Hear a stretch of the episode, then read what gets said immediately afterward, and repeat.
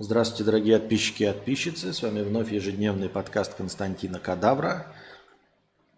Я его ведущий Константин Кадавр. Аутист Алексей, 100 рублей с покрытием комиссии. Спасибо большое за покрытие комиссии. А, спрашивает, в какую цену сейчас рассказы? Сейчас рассказы по 997 рублей. Надеюсь, вам понравился предыдущий рассказ. Так, э, знаете, что я еще хотел сказать? Вот э, как-то я влоги про Вьетнам не снимаю. А у меня, э, я вдруг вспомнил, какое было э, представление о Вьетнаме.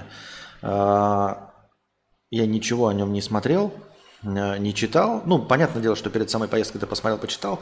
Но вообще в целом у меня было представление о том, что Вьетнам это прям страна джунглей. Ну вот прям как мы с вами смотрели боевики любые там с э, Форест Гамп, там Апокалипсис сегодня, в том числе последний Рэмбо 4, это же вот на границе с Камбоджей, в которую мы ездили на Визаран. Мне представлялось, что это прям джунгли, непролазные абсолютно, с огромным количеством насекомых, змей, гнусом, постоянно летающим вокруг тебя – Просто ты идешь постоянно в поту, дождь э, по полдня льет. И говорю, даже вот современный, казалось бы, фильм «Рэмбо 4», который снят по про уже современность, он все равно создает такое впечатление, что постоянные джунгли. А на самом-то деле, э, и что, ну, условно, Э, ни дорог нет, ни домов, а прям вот хижины какие-то э, среди джунглей стоят одиночные, и там до сих пор люди собирают рис. Э, а на самом деле все совершенно не так. Совсем даже близко не так. Чтобы попасть в джунгли, надо вот специально э, ну, идти в джунгли, в лес, так же точности, как и в любом городе России. Надо ехать за город, чтобы попасть в джунгли. Конечно, змеи тут присутствуют, да, но Э, их, скажем так, столько же, сколько, например, колорадских жуков. А как часто колорадские жуки вам досаждают в жизни, ну то есть просто в пределах города? Как часто вы замечаете э, насекомых, э, ужей, ящериц и все остальное? То есть их здесь, конечно, чуть-чуть побольше, но это не то, что сопровождает тебя полностью по жизни. Мне казалось, что просто наступить никуда нельзя в пустое пространство, там вокруг будут жуки, муравьи, у тебя прям из-под ног будут расползаться всякие гнусы, и э, все эм, зеленое пространство вокруг тебя будет пытаться тебя убить, залезть тебе на ноги, в нож, в, ус, в, в уши, в рот. А на самом деле нет. На самом деле вот просто в городах, в населенных пунктах вы можете сесть на пол – и никто на вас не заберется. Вот я э, выхожу покурить на крыльцо, и я сажусь на ступеньки, и там меня может укусить комар, и может пробежать павук. Точности также с той же вероятностью, что и павук, только здесь он может быть смертельный, с точности той же вероятностью, что и павук может пробежать в Белгороде. Конечно, вероятность того, что павук пробежит, э, скажем, в феврале на лестнице э, частного дома в Якутске гораздо меньше, но есть, и может быть даже гораздо меньше вероятности э, в Белгороде именно в феврале. То есть по большей части здесь нет зимы просто. Но в целом, когда едешь по городу, я вот даже думал снять, мне просто лень все время, э, создается впечатление, я даже хотел фотки поделать. Вот я когда в Белгороде жил, я вот делал фотографии, но я их не показывал, просто, знаете, вот типа с дороги зеленый фон такие для памяти все. И здесь, когда по дороге едешь, если быстро едешь и не присматриваешься к каким-нибудь вот специально пальмам, а их тут не так уж и много, прям конкретно пальм, то а, пейзаж точности такой же, как и в средней полосе России. То есть э, кустарники не выше, Кустарники не, знаете, не все обвито лианами, там, скажем, да, не создается непролазный фон вдоль дороги, чтобы э, казалось, что это вот прям стена джунглей. Нет, это вот как в средней полосе России какие-то деревья редкие, есть и пустыри тоже с кустарниками растущими. Если вы поедете по э, Алтаю, где-нибудь по Красноярскому краю, то Естественно, ну, с поправкой на северность, но картинка будет покрасивее, поизящней. пообъемней. А здесь именно такой, знаете, э, скучный чернозем. Вот если ехать вот по средней полосе, говорю, вот в Москву, где-нибудь в Зеленоград выйдете, да, и, наверное, мне кажется, что если вы вокруг Зеленограда... Я просто мало городов знаю в Подмосковье. Вот как ехал э, Кузьма в своем путешествии, я думаю, что по дороге вы будете видеть примерно такой же пейзаж. Но вот реально, то есть, если вы, э, вот мимо вас будут промелькивать деревья, вы в один прекрасный момент такие, что, где я нахожусь? Типа, в, а я точно во Вьетнаме? Я точно в том же самом месте, где происходит событие апокалипсис сегодня, там что боевик, я не помню, «Слезы солнца» с Брюсом Уиллисом. Я точно нахожусь в том же месте, где Форест Гамп таскал э, раненых. Я точно в том же самом месте, где Рэмбо э, убивал этих каких-то там военных, что-то, блядь, большие сомнения, потому что, я говорю, нет непролазной стены джунглей, это просто такая же растительность, да, она пышет, причем из-за того, что здесь постоянное лето, здесь нет такого, знаете, э, пышения зелени, вот в Алтайском крае, когда ты едешь, и весной расцветает трава, она прям ярко-зеленая, потому что она еще не успела выцвести за лето, и какая-то картинка прям такая насыщенная. А здесь оно все такое, понимаете, здесь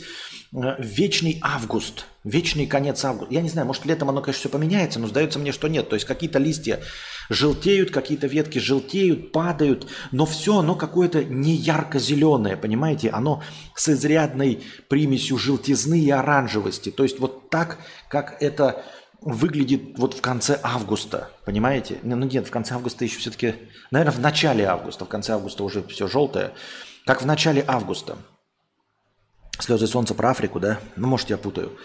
А, ну, в общем, кучу военных э, вьетнамских фильмов. Наверное, конечно, по базам и в те времена, когда бежишь, и тут тоже можно выйти в лес, и ты в лесу будешь там э, по буеракам. Но судя по тому, что, например, Дружи в гору уходил пешком, и все-таки он ходил без мачете, да, и умайдохался он только от подъема вверх, там не было непролазных джунглей. А если вы выйдете, например, в Якутске за город, заедете за Чечурмуран куда-нибудь подальше, да, там на 10 километров отойдете, то там будут прям валежник непролазный, просто вот прям вот сломанные ветки будут вот так стоять, что вы прям через них не продеретесь. Иногда такие, когда я снимал Карпотки очевидные вещи в Белгородской области. Э, тоже ну, заряжаешь какой-нибудь лесок, там чуть-чуть пройдешь, а дальше может быть просто тоже непролазно на наваленные деревья. Вот, и они здесь, наверное, тоже есть, но это не правило, это не то, как это выглядит в кино, понимаете? Это нифига не Пандора какая-нибудь с кишащими э, паразитами. Они, конечно, есть, но это не значит, что вы наступили в землю и на вас сразу же какой-то... Вот даже в этом плане на Шри-Ланке было хуже. Я просто помню, когда мы снимали вот этот ролик для «Все работы хороши», там рекламный, помните, был э, постановочный. Вот. И там тоже вилла была, и мы с виллы вышли вот просто в, в лесопосадку. И в этой лесопосадке ты реально идешь половина по болоту, какие-то вот эти э, э, наваленные листья, вот это вот все. Э, по какой-то вот такой, знаете, полумокрой, полукишащей жижи. А здесь на самом деле такого нет. То есть э, мы приезжали на заброшку, вот фотографии, которые вы можете посмотреть, э, подписавшись на Boosty Анастасии. Она, конечно, проросшая, но примерно как станет через год любое пространство, если его не косить в России – и ты, конечно, наступаешь, боишься, что там какая-то змея выползет, а она может выползти, какая-нибудь ящерица. Но в целом э, на полу нет э, многообразия жизни, понимаете? Ничто не кишит, ничто никуда не прыгает, не валится на тебя. И, как я уже сказал, обилия пальм нет. Если вы посмотрите видосы какие-нибудь из штата Флорида, в Майами, да, э, то там вот когда едут, ну, фильмы все, да, там все время постоянно пальмы стоят. Здесь нет пальм. То есть просто какие-то деревья. А, стоят, есть пальмы отдельные, но у меня такое стойкое впечатление, что особенно в городской части они насажены искусственно, просто чтобы они были красиво да, для туристов, но при этом не занимали кроны деревьев много места, не создавали тень, не мешали строительству домов. Кстати, в фильме «За пивом» тоже был момент, когда он попал во Вьетнам и убегал по джунглям, но на него сразу же заползла огромная скалопендра. Вот, и здесь водятся, конечно, какие-то большие насекомые, там паукан пробежал там и все остальное. Но образ у меня был прям конкретно страны джунглей. И это не связано с тем, что это был, ну, типа, бедная страна. Нет, просто мне казалось, что вокруг вот прям дома стоят, если есть, да, то сразу тут непролазные лианы, обезьяны. И как э, на Шри-Ланке, когда ты вот куда-то за город наступаешь, у тебя сразу какая-то кишит мразь какая-то, э, полуболотистая, и вот эти, э, ну, такие, знаете, листьями-то растут, и потом вот они гниют и падают. А здесь в целом земля сухая, вот я что хочу сказать, понимаете? Земля сухая, нет болота. Они, наверное, есть на рисовых полях, да, ну, то есть не наверное, а есть вот там рисовые поля, но их специально там занижают, а, поливают кучей воды, и они там содержатся. И то это рисовое поле, и ты просто идешь по грязи, но ты идешь по грязи, а не по перегною условному, понимаете? А я себе представлял, что идешь по перегною. Нет. Ты идешь просто по грязи, но не по перегною чтобы там было куча э, гниющих деревьев, листвы и всего остального. Нет, в общем виде поверхность просто сухая. И довольно сухо. Нет, я не знаю, как там по влажности тут что показывает. Вроде бы не так уж быстро сохнет белье, как в Якутске. В Якутске так вообще божественно. Ты просто постираешь, вывесишь, через два часа у тебя все сухое. Э, идеально. Здесь, наверное, повлажнее климат. Но в целом это, как я уже сказал, совсем не джунгли, понимаете, не создается впечатление. Особенно это заметно, когда ты едешь вот между городами. И ты едешь, и вот у тебя перед тобой пейзаж, и он такой же с прогалинами, как э, в, чер- в черноземной черте России.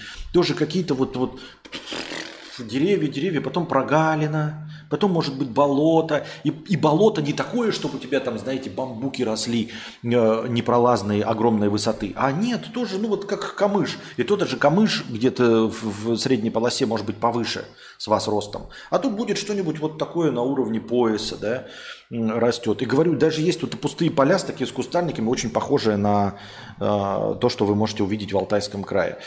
И э, дополнительно, как я уже сказал, из-за цвета, который вот, вот круглый год лето, из-за того, что оно все выгорает, оно не все не ярко-зеленое. Ну, мы же помним, да, по курсу биологии за пятый класс, что зеленый цвет – это хлорофилл, там хлороформа, они для того, чтобы солнечную энергию впитывать. А тут солнечной энергии до пизды, поэтому нет никакой необходимости быть ярко-зелеными, чтобы э, дополнительную энергию впитать из солнца. Ее, его и так дохуя. Поэтому они такие, знаете, все какое-то тускловатое. Я даже не знаю, может быть, это как-то специально заснять и об этом поговорить. Вот. И я думал, что вот прям представлял себе, когда мы еще на, на Шри-Ланке были, и до этого, ну, слышал же, что Костян живет там в Вьетнаме. Я себе представлял прям реально, что у него стоит дом, и прямо джунгли нависают, и вот, значит, лианы висят, и внизу он ходит прямо по траве, э, которая по колено, в болоте, вот, ветки, я вот прям себе такую картину вот представлял, да, э, как, где же это, а это в апокалипсисе были, где, где французов-то они встретили? Это и было, да, во Вьетнаме, в апокалипсисе сегодня, да? Они какую-то встретили французскую семейку, которая так после колонизаторства-то и не уехала. И вот там такая картина, которую я себе представлял. У них прям дом стоит, и вот прям все заросло, вот это все. Нет, при минимальном уходе этого ничего не будет. Может быть, это прибрежная зона. Здесь ветрами выдувается. Но опять-таки тогда должно было быть повлажнее. Я хуй его знает. И э, я представлял себе, что вот Костян выходит и постоянно, значит, блядь, ветки раздвигает руками, и сидит, и дождь идет по полдня, полгода да, постоянно. И комары летают, и гнус. Ну, они летают, конечно, но попрыскался, не то чтобы тебя заели. Ты попробуй в Якутске в конце августа, блядь, в 8 вечера посидеть у костра. Ты охуеешь. Ты ох... А если на берегу, а если еще севернее, сколько гнуса будет – ни в какое сравнение, извините меня, будьте здрасте. Может быть, потому что это прибрежная морская зона, но тем не менее, я хочу сказать, что это не непролазные джунгли, влажные и наполненную жизнью. Может быть, где-то на Амазонке такое встречается. Но и вот я говорю, апокалипсис сегодня, когда смотришь, вот создается впечатление такое. Ничего похожего на апокалипсис сегодня я во Вьетнаме не видел. И вы скажете, ты в одной деревне живешь, никуда не выезжаешь. Но мы же все равно в столице были, э, в Сайгоне, в Хошимине. Его же тоже показывают в фильмах. Я понимаю, они показывают с поправкой на 60-е годы, но вот там что-то от жары изнывает, там э, тоже как-то все в каком-то неоновом свете. Нет, это обычный город, как я уже говорил, в худших традициях э, окраины Москвы. Вот такое впечатление. Интересно, что э, образ совсем не вяжется. И вот сейчас, например, я Сербию представляю из всего, что у меня есть, у меня Сербия – это образ, благодаря вот ролику Варламова и фильму, помните, э, Европоездочка-то, как там, Евротрип, когда они приехали и там за горсть долларов отели покупали. Там была не Сербия, там вообще другая страна какая-то была. Но в целом образ у меня именно такой – что это какой-то вот э, э, полузаброшенный Советский Союз. Ни в коем случае не хочу никого оскорбить. Это именно, знаете, э, образ из масс-медиа создающийся. И вот я вам не снимаю, ничего не показываю. У вас э, не знаю, какой образ, вы не знаете, где я живу. Может быть, вы сами напишите, что вы видите, потому что я-то ничего не снимаю.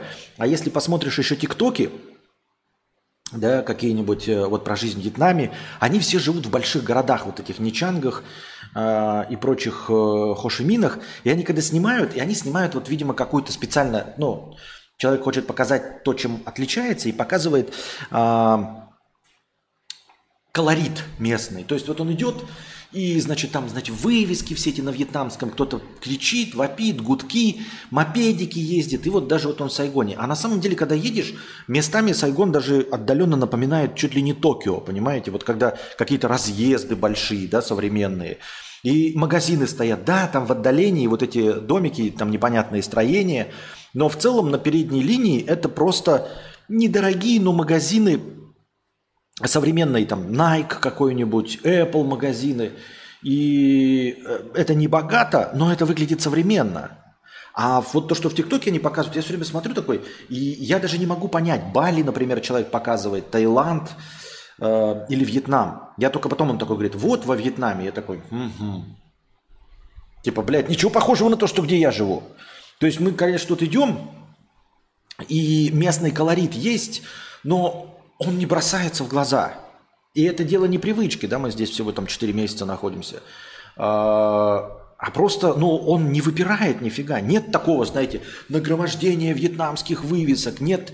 А, вы, вы когда едете, видите, там внутри в открытых ресторанах люди сидят. Но чтобы прямо на улице там сидели, там что-то куча людей прям подряд. Нет, просто улица идешь, и никто не сидит, лапшу на полу не ест. Э, что-нибудь, какой-нибудь рамен или еще что-нибудь в этом роде. Я даже не знаю, может попытаться как-то это снять, показать, что это не так все выглядит. Э, есть свой местный колорит, но это совершенно не образ американского кино, не совершенно не образ вот этого э, Голливуда. И даже, не, даже с поправкой на то, что э, несовременность. Нет, э, атмосфера фильмов вообще другая. У меня здесь нет, нет такого ощущения. Ни, ни близкого, ни современный Вьетнам, там ничего. Вот просто, может быть, туристическая зона. Но опять же, в Хошимине там же были... Ну да, мотот... мопедиков много. Да, мопедиков много. Но мопедики это... Ну, вот такая особенность. Это, это не делает э, э, Вьетнам чем-то отличающимся от чего-то остального, мне так кажется. Мудрец, а в жизни ты сильно жестикулируешь, как итальяшки из анекдотов, или скорее скован в движениях? В жизни я скован в движениях, но я думаю, что в стримах как раз-таки нужно постараться э, развивать в себе. В роликах я старался говорить, а в стримах нужно постараться, ну просто потому что я не, не сильно э, заморочен над этим, потому что сейчас у меня ну, небольшой промежуток. Э, если бы было больше места, опять-таки, ну, можно над этим поработать. Говорят, что это усиливает эффект э, от рассказа. Но я не знаю. В жизни, конечно, нет. В жизни я просто руки в карманах. Угу. О, ну, типа того. И улыбаюсь больше.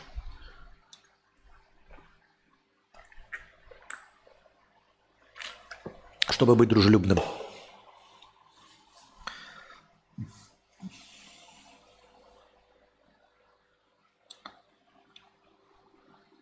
Пешня мне в рот 100 рублей с покрытием комиссии. Костик, вот что хуйня. Сегодня я понял, что потерял хватку по поводу работы.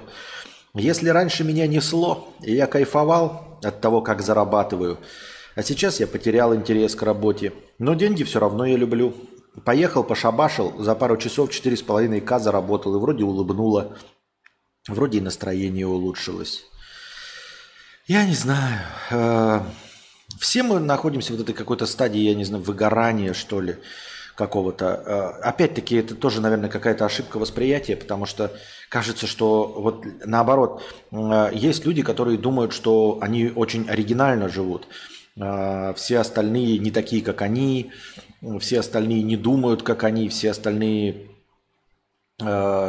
тупые прекрасно радуются солнышку, и только я один такой замороченный, только я один обо всем думаю. Нет, я вот придерживаюсь наоборот точки зрения, что мне кажется, что все Э, живут в таком же стрессе, в, в таком же беспокойстве э, и в таком же унынии от происходящего в мире, да и в целом от человечества. И мне кажется, как же так пошло-то, и что с этим делать, и, и что можно поменять, и можно ли вообще что-нибудь поменять. Э, мне тут подкинули ролик в предложку. Предложка работает. Вот бот дает вам ссылки на бота для повесток, пользуйтесь им. Люди пользуются, кидают мне, и я зачитываю оттуда новости. Так вот, мне кинули ролик от одного блогера, и там у него ролик такой, я 10 лет на ютубе и ничего не добился. У него 37,5 тысяч подписчиков. А, я ролик там не досмотрел, но так, по его словам, понял, что по комментам, что он в конце говорит, ну, типа, я ничего не добился, я прощаюсь, ребята, я больше этой хуйней заниматься не буду очевидно, что мне не удалось.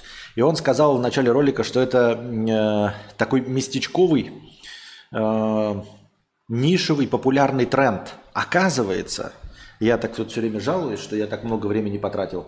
Нет, это не единичный случай. Настолько не единичный, что даже есть тренд ролики, типа «я потратил 10 лет на ютубе и ничего не добился». И вот этот чувак тоже на примере этих трендовых роликов и свой снял, что я тоже 10 лет на ютубе и ничего не добился.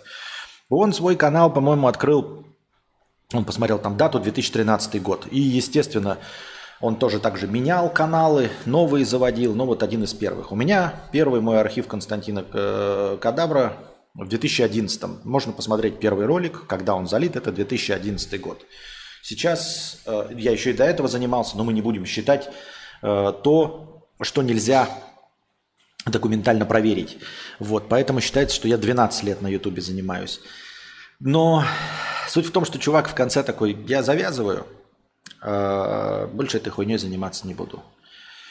Буду заниматься чем-то другим. Я потратил на это 10 лет своей жизни. У него были успехи, у него были по 400 с лишним зрителей на стримах.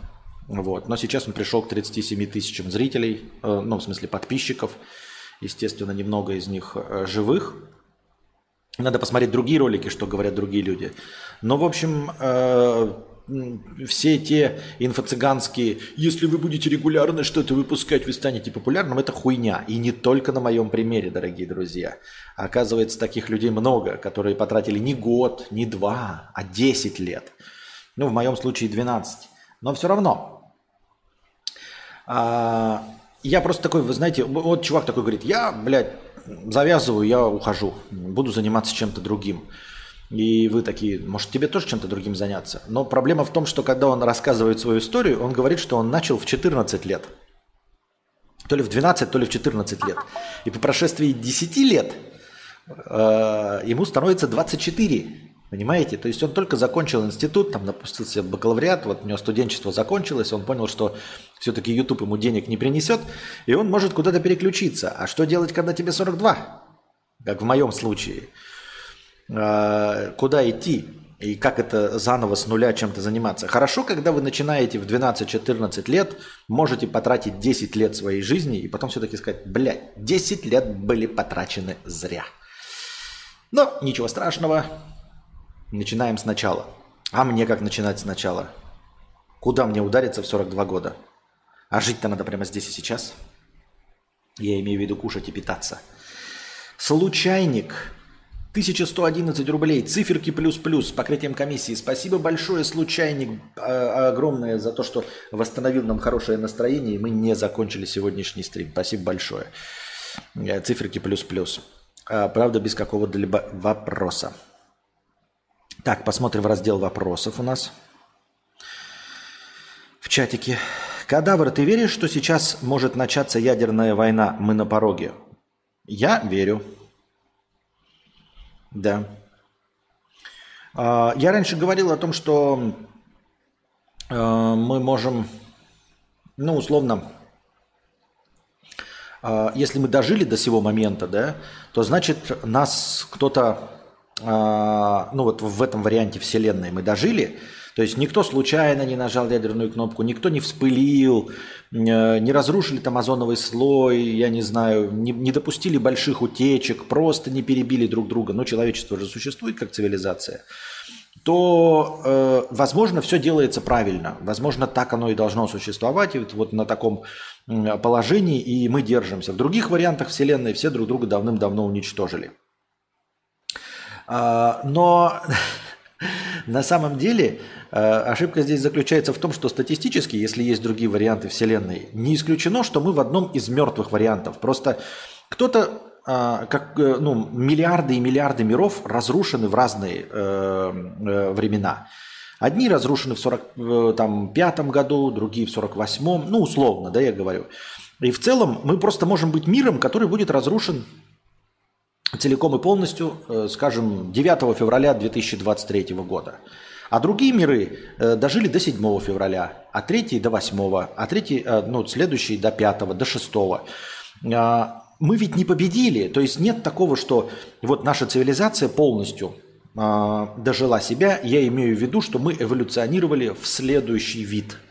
То есть э, человечество в таком виде, в виде ДНК, прожило полностью все свое существование и не вымерло в результате самоубийства осуждаю, а просто эволюционировала в следующий вид. То есть мы не можем говорить о том, что мы закончили свой жизненный путь, что мы победители.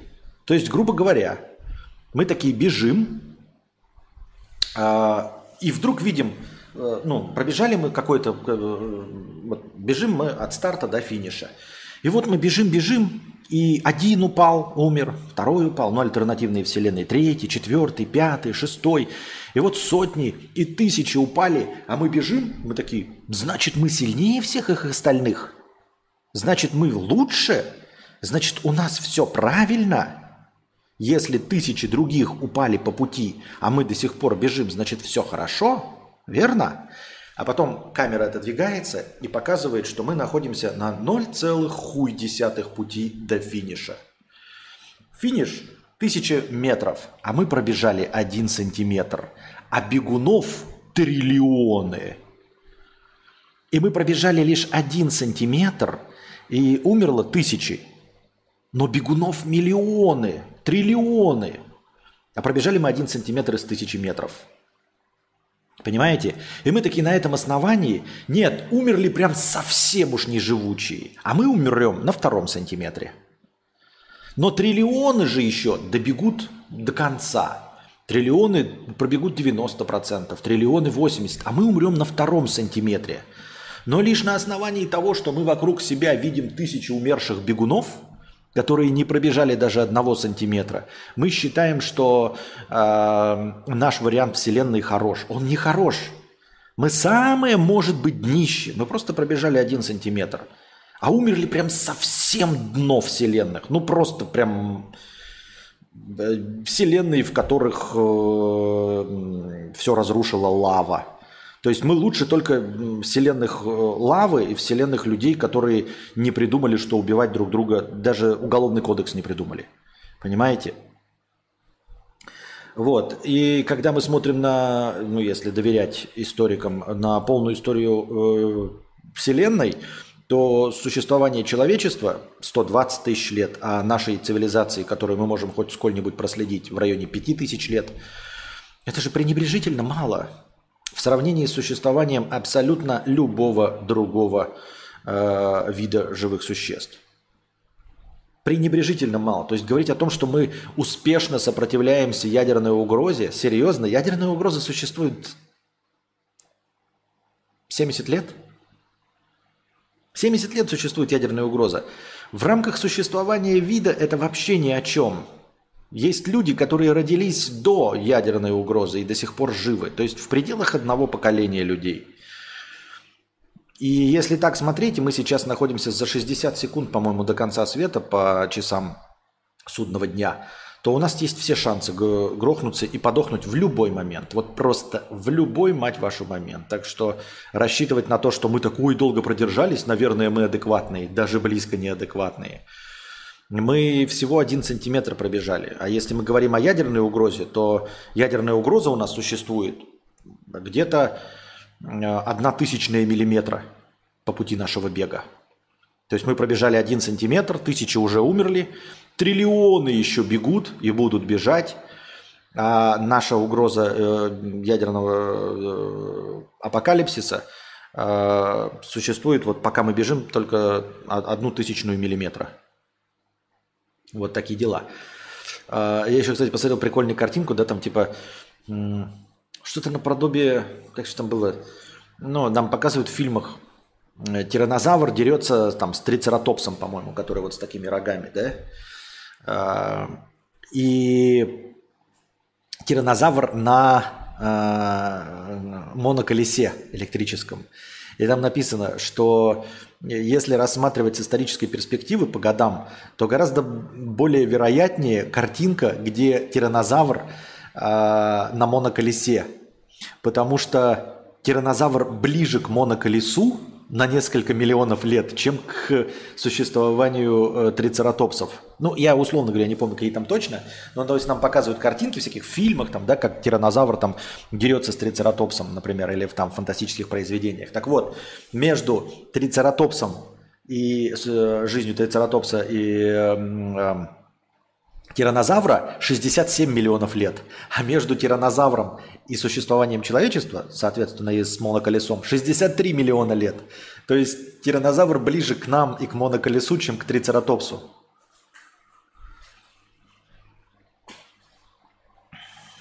Короче, пацаны, кто нормальный остается в этом мире, кто нет, пойдет на перезагрузку. Да, на какую там перезагрузку? Пам-пам-парам. Посмотрим, что там в новостях. А то я там даже в названии напечатал про новости. Так.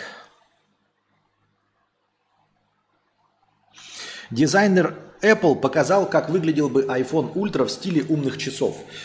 Картинку я показывать не, дум, не буду, это не важно. На самом деле каждый год и по нескольку раз в год показывают э, якобы возможные варианты дизайнов. Ну, прямым текстом пишут, что это просто э, дизайнеры упражняются Э, в гипотетическом виде следующего айфона. И надо сказать, что э, вроде бы, вроде бы, дизайн следующих моделей не сильно отличается от предыдущих. И дизайны, которые придумывают дизайнеры в качестве упражнения, они тоже э, в рамках тренда. Но никто ни разу не попадает в настоящий iPhone. В чем проблема? Я не очень понимаю. Вы же все преследуете один и тот же тренд. Он все равно, там, телефон будет с, с разрешением, ну, примерно таким же, да, примерно такого же размера. Почему вы не можете не угадать ни рамки, ни расположение камер, ни расположение значка и кнопок? Какая у вас проблема? Вопрос номер два. Все эти дизайны смотришь, они прикольные, а в конечном итоге всегда получается хуже. И почему этих дизайнеров не нанимают? Раз – во-вторых, почему э, те, кто делают телефоны, не посмотрят на работы этих дизайнеров? Два. И делают э, э все время хуже. И как они умудряются все время не попасть в то, что кто-то уже придумал? Почему и чтобы что так делается? Я вообще... И это не только про... Просто Apple это популярный продукт, который вот пытаются все время ну, это победить, побороть и сделать свой лучший вариант, чем iPhone. А, не знаю, почему так получается. Но, с одной стороны, э, ответ на вопрос, почему они не ориентируются на такие вот э, э, слитые дизайны дизайнеров, которые могли быть прикольны. Ты смотришь, такой, блядь, было бы удобнее, бать, было бы лучше, блядь, было бы прикольно, я бы такой купила. Получается все время какая-то херня, которую вот именно ты не хотел. Вроде, вроде бы вот именно ты не хотел, а все равно сидишь, только на айфоне. И все равно он продается миллиардными тиражами. Значит, все правильно было сделано. Значит, у тебя вкус говно. А, э, значит, маркетологи лучше знают тебя, чем ты сам. Они же сумели тебе втюхать даже этот дизайн. Э, мякотка в том, что они не повторяют, потому что есть мнение, что цикл производства нового смартфона начинается за 4 года до того. Как? Э, вот говорят, что как там было, что Симпсоны делаются что-то, каждая серия делается в течение года, да, по-моему а выходит неделю. Просто потому, что они параллельно делаются 24 серии. То есть одна началась, вот там, да, через неделю началась делаться другая, через неделю третья. И вот так 24 серии. И делаются-то они, конечно, год, и может быть даже больше, а выходит вот раз в неделю, как вот так получается. И дело в том, что э, по факту вот мы сейчас пользуемся iPhone 14, да, и прямо сейчас начался, э, началась разработка, ну, если по циферкам, если там X Pro не будет, то сейчас началась бы разработка, так, 15, 16, 17, 18 iPhone, понимаете? Вот мы живем на середине цикла 14 15 уже практически готов. Нам все время говорят, что вот там производство. На самом деле производство и все вот это вот оставшееся, э, вот они начнут в июне делать iPhone 15. Там будут какие-то сливы, уже понятно будет, какая форма нового э, телефона, и уже будут продаваться чехлы для новых айфонов. И кажется, что, ну, значит, они до последнего момента делали, э, никто ничего не знает. Нет, они уже три года делают 15 iPhone и выхолащивают его, вылизывают вот эти прототипы, а потом только дают чертежи на производство э, в начале июня, условно, 2023 года. Поэтому сейчас начат процесс производства iPhone 17. И, естественно, в середине 2023 э, года никакие внесения изменений в дизайн, внешний, внешний дизайн уже невозможны. Потому что телефон iPhone 15 он разрабатывается уже три года. Три года он уже разрабатывается. Там, конечно, что-то вносится, может быть, какие-то хитро выебанные штуки. Именно поэтому, если вы обратите внимание, по технологиям он и отстает на три года. А, андроидовские а, вещи, там вот сейчас представили Snapdragon 8 генерация 4, и все равно где-то через год только выйдут первые телефоны. И то, а, получается-то как? Основная эта часть наверняка, да, база уже сделана, э, просто с набросом на будущее, на возможность расширения поставить вот этот Snapdragon 8. И получается, что уже через год появятся новые модели на этом процессоре. Это не значит, что телефон придумали э, за год. Нет, телефоны уже давным-давно готовы, условно. Они просто готовы к тому, что поставят процессор, который вот будет допилен. И процессор-то делался тоже 4 года. То есть э, все изменения технические характеристики регулярно высылаются. Точности так же, как это происходило и с Sony PlayStation, что гораздо э, заметнее. Э, девкиты высылаются за 4 года, за 3 года, за 2 года до появления самого PlayStation. В студии отправляют девкиты. То есть с неокончательным дизайном, с кучей портов, но в целом с теми техническими характеристиками, э, с тем самым железом. От железа то же самое, но оно расположено, может быть, не компактно. Они потом поработают над тем, чтобы его расположить компактнее, чтобы оно влезло, там охлаждение придумать, то, что не важно. Но на каком процессе оно будет работать, заложено за 6 лет до этого. Э, и поэтому консоли том числе они, конечно, хотят быть дешевыми, а станут через 6 лет еще комплектующие дешевле, вы можете их купить по доступной цене в 400-300 долларов. Э, и в том числе поэтому они отстают от научно-технического прогресса на 5 лет. То есть э, процессор используется, который 5 лет назад существовал. Он, тогда они начали делать его. И через год-два они собрали э, какой-то вариант консоли, который они смогут в огромных количествах производить, договорились со всеми, и потом начинают высылать девкиты, чтобы игровые студии начали делать игры, подходящие по эту, под эту консоль. То есть цикл жизни консоли э, условные 6-7 лет, да?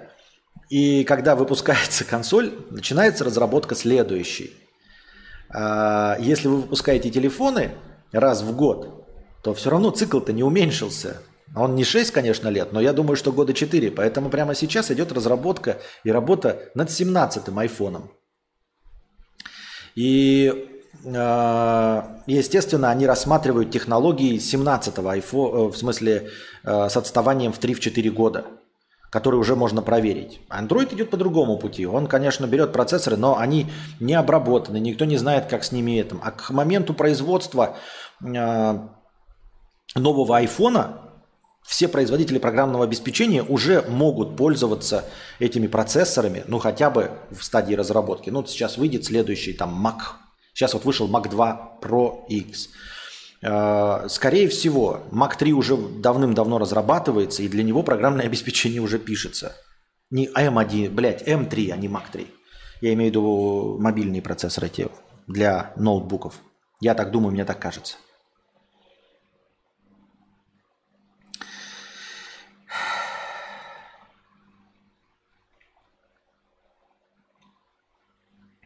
Аноним 1 евро.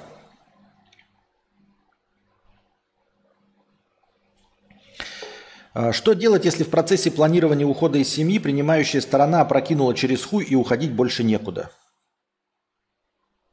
Уходить в пустоту? Это так не работает? Уходить в пустоту? Если ты уходишь, то ты уходишь не, потому, не, не только и не столько потому, что э, у тебя есть какая-то принимающая сторона, а потому что, потому что настало время что-то менять. Потому что закончился этап жизни, потому что надо уходить, поэтому...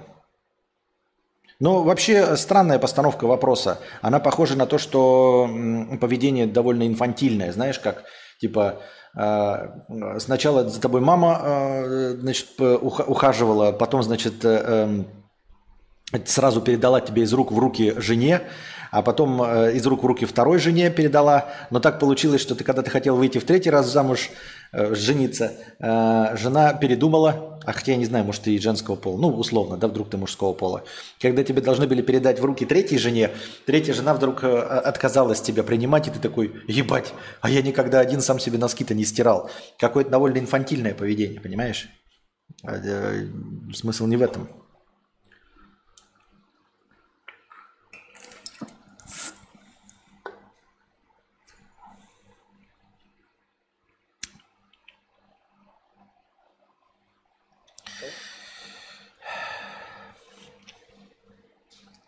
Так, что у нас там в разделе «Вопросы»?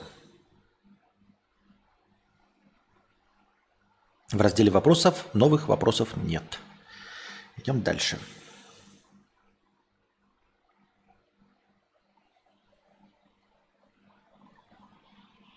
Мне кажется, если начнут шмалять, то все к апостолу Петру отправимся, фоллаута не будет. Да, не, конечно, никакого фоллаута не будет. Еще чуть-чуть и сразу в рай, и жизнь удалась. What a beautiful life.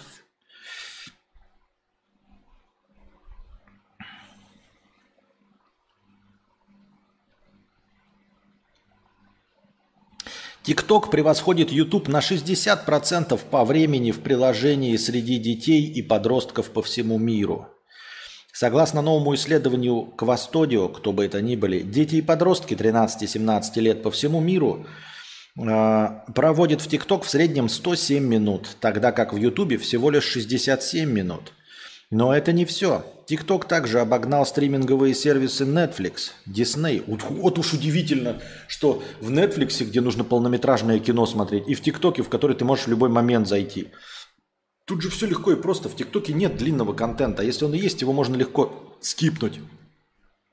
А, для того, чтобы а, зайти в YouTube, нет, я понимаю, что YouTube сейчас усиленно продвигает свои шорты, но шорты это тупо вариант ТикТока. Все, альтернатива ТикТока. Вы можете, собственно, в точности также смотреть ТикТок в шорцах. Просто это еще непривычный такой вот прям совсем уж альтернатива, чтобы ты вместо того, чтобы зайти в ТикТок, зашел в шорты. А в ТикТок ты можешь заходить, я тут даже не про только детей, про всех кого угодно. В ТикТок ты можешь просто зайти, вот пойдя в туалет. Вот пошел в туалет, причем по-маленькому. Ты стоишь, сышь и два ТикТока посмотрел. Или один. Ты вышел покурить, ты два ТикТока посмотрел. И ты можешь посмотреть также шорты, но шорты пока просто не разрекламировались. А если говорить о классическом Ютубе, то классический Ютуб это же, ну, серьезно, мы все с вами знаем. Ты приготовил себе поесть, открыл Ютуб, так, блядь, еда стынет, чтобы посмотреть. 16 минут, нет, столько я не просмотрю. Блядь, или сам собрался долго поесть пиво попить. Блядь, что-нибудь полуторачасовое надо, блядь, ебать. И вот только когда ты сел поесть, ты открываешь YouTube. Когда ты сел поесть, когда у тебя есть время, когда ты медленно ешь. А когда ты э, идешь, идешь по улице такой, оп, светофор, 120 секунд. А, ну ок. Ты что, достанешь YouTube и будешь смотреть YouTube? Серьезно? Нет. Ты откроешь шорты, ну, в лучшем случае, или ТикТок. И два ТикТока посмотришь. Сел в автобус, ехать две остановки или в метро, посмотрел два ТикТока. Ты не будешь заходить в YouTube такой, блядь, 16 минут. Ну, посмотрю 2 минуты, а потом еще 2 минуты, а потом 2 еще минуты аналитической программы, блядь, какого-нибудь э, аналитика. Хуйня ж полная. Ничего удивительного в этом нет. Это просто короткий контент.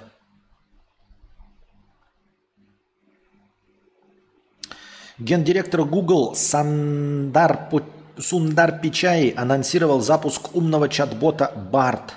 Он основан на языковой модели Lambda и работает по принципу чат-GPT. Пока доступ к инструменту есть только у тестировщиков. Да, вот уже и Google э, анонсировал, и буквально сегодня же, только я не знаю, в каком-то другом у меня информационном источнике, и Microsoft анонсировал свой, и все, конечно, убийцы чата GPT. Ну, как обычно, каждый новый смартфон, чего? Убийца Samsung и убийца iPhone. Естественно. Э, каждый э, новый фотоаппарат – это убийца Никона и Кэнона и Лейки. А каждый вот сейчас новый э, чат-бот будет убийца чат GPT. Посмотрим, как они с этим справятся. И вот Microsoft тоже представил. Microsoft, э, этот поисковик, наверное, вообще на, в Bing будет работать. Ну, то есть в поисковике своем. В общем, в, в браузере Edge вы уже, по идее, должны, может быть, увидеть э, э, и получить возможность общаться с этим чат GPT их местным, я не помню, как он называется, если новость попадется, прочитаем. До тысячи символов он вам дает подробнейший ответ. Естественно, с ним можно говорить э, простым, понятным языком, не ключевыми словами и хэштегами, а прямо задавать вопрос, как почесать яйца, чтобы э, пальцы не пахли, и вам выдастся ответ до тысячи символов. И, по-моему, они рекламируют и позиционируют себя как более продвинутую языковую модель. А, чат GPT вы тоже можете задавать ему вопросы на русском языке, но говорят, что он отвечает что-то похуже, просто потому что э, на самом деле взаимодействует на английском, а потом обратно переводит. Но поскольку это же нейросеть, она и переводит хорошо, и мы поэтому не замечаем. Но тем не менее есть какие-то изъяны. На английском все происходит лучше. Microsoft говорит, что их инструмент э, в языковом плане баще. А, рандомным образом, то есть у вас есть уже браузер Microsoft Edge, видимо, там в поисковой строке вы можете уже задавать. У кого-то это уже включилось, у кого-то будет работать. Ну, по, по системе расширения. А вот анонсированный Google, как мы здесь читаем, чат-бот Bard, а, пока в открытом доступе нет, пока только тестировщики. Лего представила один из самых больших своих комплектов – Набор по «Властелину колец» из, из, шесть, из более чем 6 тысяч деталей. Нет, может быть, физически он и большой, но разве 6 тысяч деталей – это большое количество лего-набора? По-моему, уже больше были. Что-то мне кажется, что десятки тысяч были в наборах. Не знаю.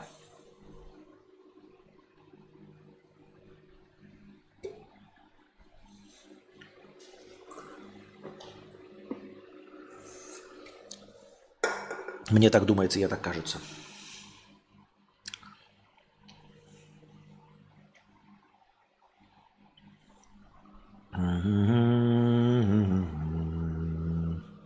Бам-бам. Палитота, палитота, палитота, палитота. Linkin Park переиздаст свой культовый альбом «Meteora» в честь его 20-летия.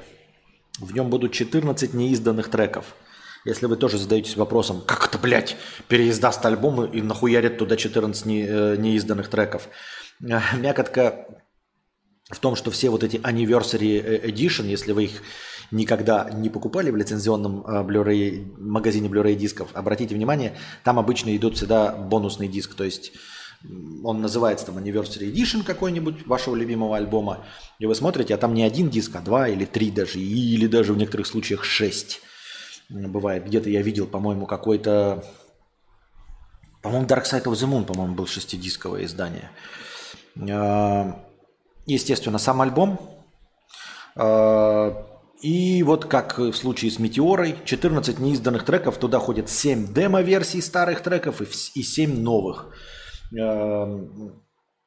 Это будет просто бонусный диск. Бывает так, что в максимуме, что может быть, это чисто по моему опыту покупки, бывает, что просто Э, чисто демо-версии тех же самых песен, то есть э, не альбомных версий, которые они записывали, но по какой-то причине потом, значит, по-другому сыграли, по-другому аранжировали, э, что-то изменили. Но, по сути дела, это те же самые песни. Это в самом простом варианте.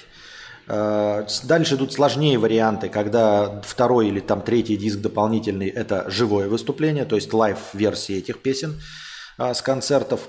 Потом идут эм, бывает так, что есть э, диск, э, ну, современное издание, то есть титульный диск это главный сам альбом, он э, современный ремастер, то есть по, по-новому там бегунки расставлены, чтобы получше звучало, но есть и диск с оригинальным звучанием, то есть э, тот же мастеринг, что был в оригинале. И совсем уж дичь тупая, это когда есть отдельные диски с записанными интервью и вот этими скитами, то есть э, пиздежом музыкантов между записями мелодий.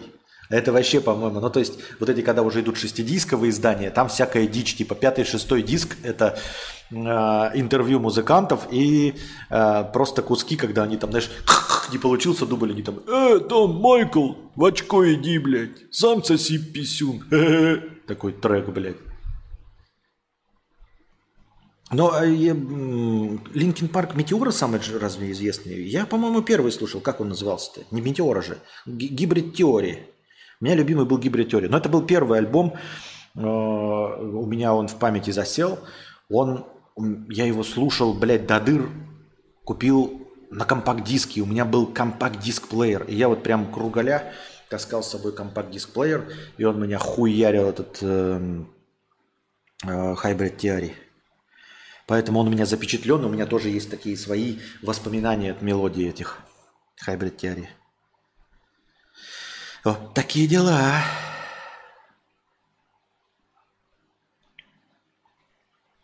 Билл Гейтс продолжает свой давний спор, ну, естественно, публичный спор. Э, в своем новом интервью миллиардер заявил, что лучше тратить деньги на вакцины, чем на освоение Марса. Гейтсу не по нраву амбиции Маска освоить Красную планету. Основатель Microsoft считает, что ему лучше использовать свои деньги для спасения жизней. Например, инвестировать в вакцины. Взгляды Гейтса действительно сильно расходятся с убеждениями генерального директора SpaceX. Первый уверен, что нужно стоять на Земле и называет пандемии серьезной угрозой для людей. Второй считает, что развитие человечества невозможно без освоения космоса. Я лично от себя бы добавил, что Илон Маск не так уж и плох. Все-таки освоение Красной планеты – это не производство оружия и не войны, он никого не убивает. А так все без толку, Билл Гейтс. Что ты со своими вакцинами, что Илон Маск со своей Красной планетой. Все мы сдохнем в пепле ядерного огня. Потому что ты тратишь деньги на вакцины, Илон Маск на Красную планету – может быть, он тратил бы на вакцины, а может быть, ты бы тратил на Красную планету. Но есть гораздо более другие люди, которые распределяют еще большие бюджеты, и они эти бюджеты тратят на убийство других людей. Поэтому все, что вы делаете, нахуй без толку. Люди просто перебьют нахуй друг друга и будут продолжать убивать. И пренебрежительно малое количество людей умирает от каких-то пандемий в сравнении с тем, сколько людей убивают друг друга в перестрелках, э, а, в преступных разборках, просто преступники убивают людей, просто в преступлениях, не говоря уже о войнах и о других конфликтах. Поэтому э, ваше копошение и дележка миллиардов ни о чем. Поэтому ну, с тем же успехом можно и Красную планету, а можно и Атлантиду, а можно, блядь, картины покупать и, и, э, и сжигать.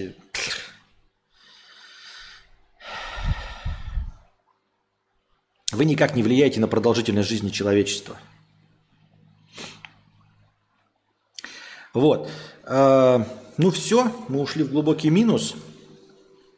Надеюсь, вам понравился сегодняшний э, стрим, дорогие друзья. Спасибо огромное всем за донаты, кто сегодня донатил и вообще всегда. Огромное спасибо всем спонсорам на Boosty. Переподписывайтесь, если у вас слетела подписка. Новых спонсоров на Boosty я приветствую. Огромная благодарность всем спонсорам на Ютубе, кто продолжает поддерживать свою спонсорскую подписку. Спасибо вам всем огромное. А, надеюсь, вам понравился сегодняшний эфир. Чтобы следующий эфир был дольше, приходите завтра, приносите ваши добровольные пожертвования, задавайте вопросы в межподкасте, донатьте через Telegram, донатьте через USDT. Все еще через USDT работает аттракцион невиданной щедрости. Один USDT равен 150 рублям хорошего настроения. А пока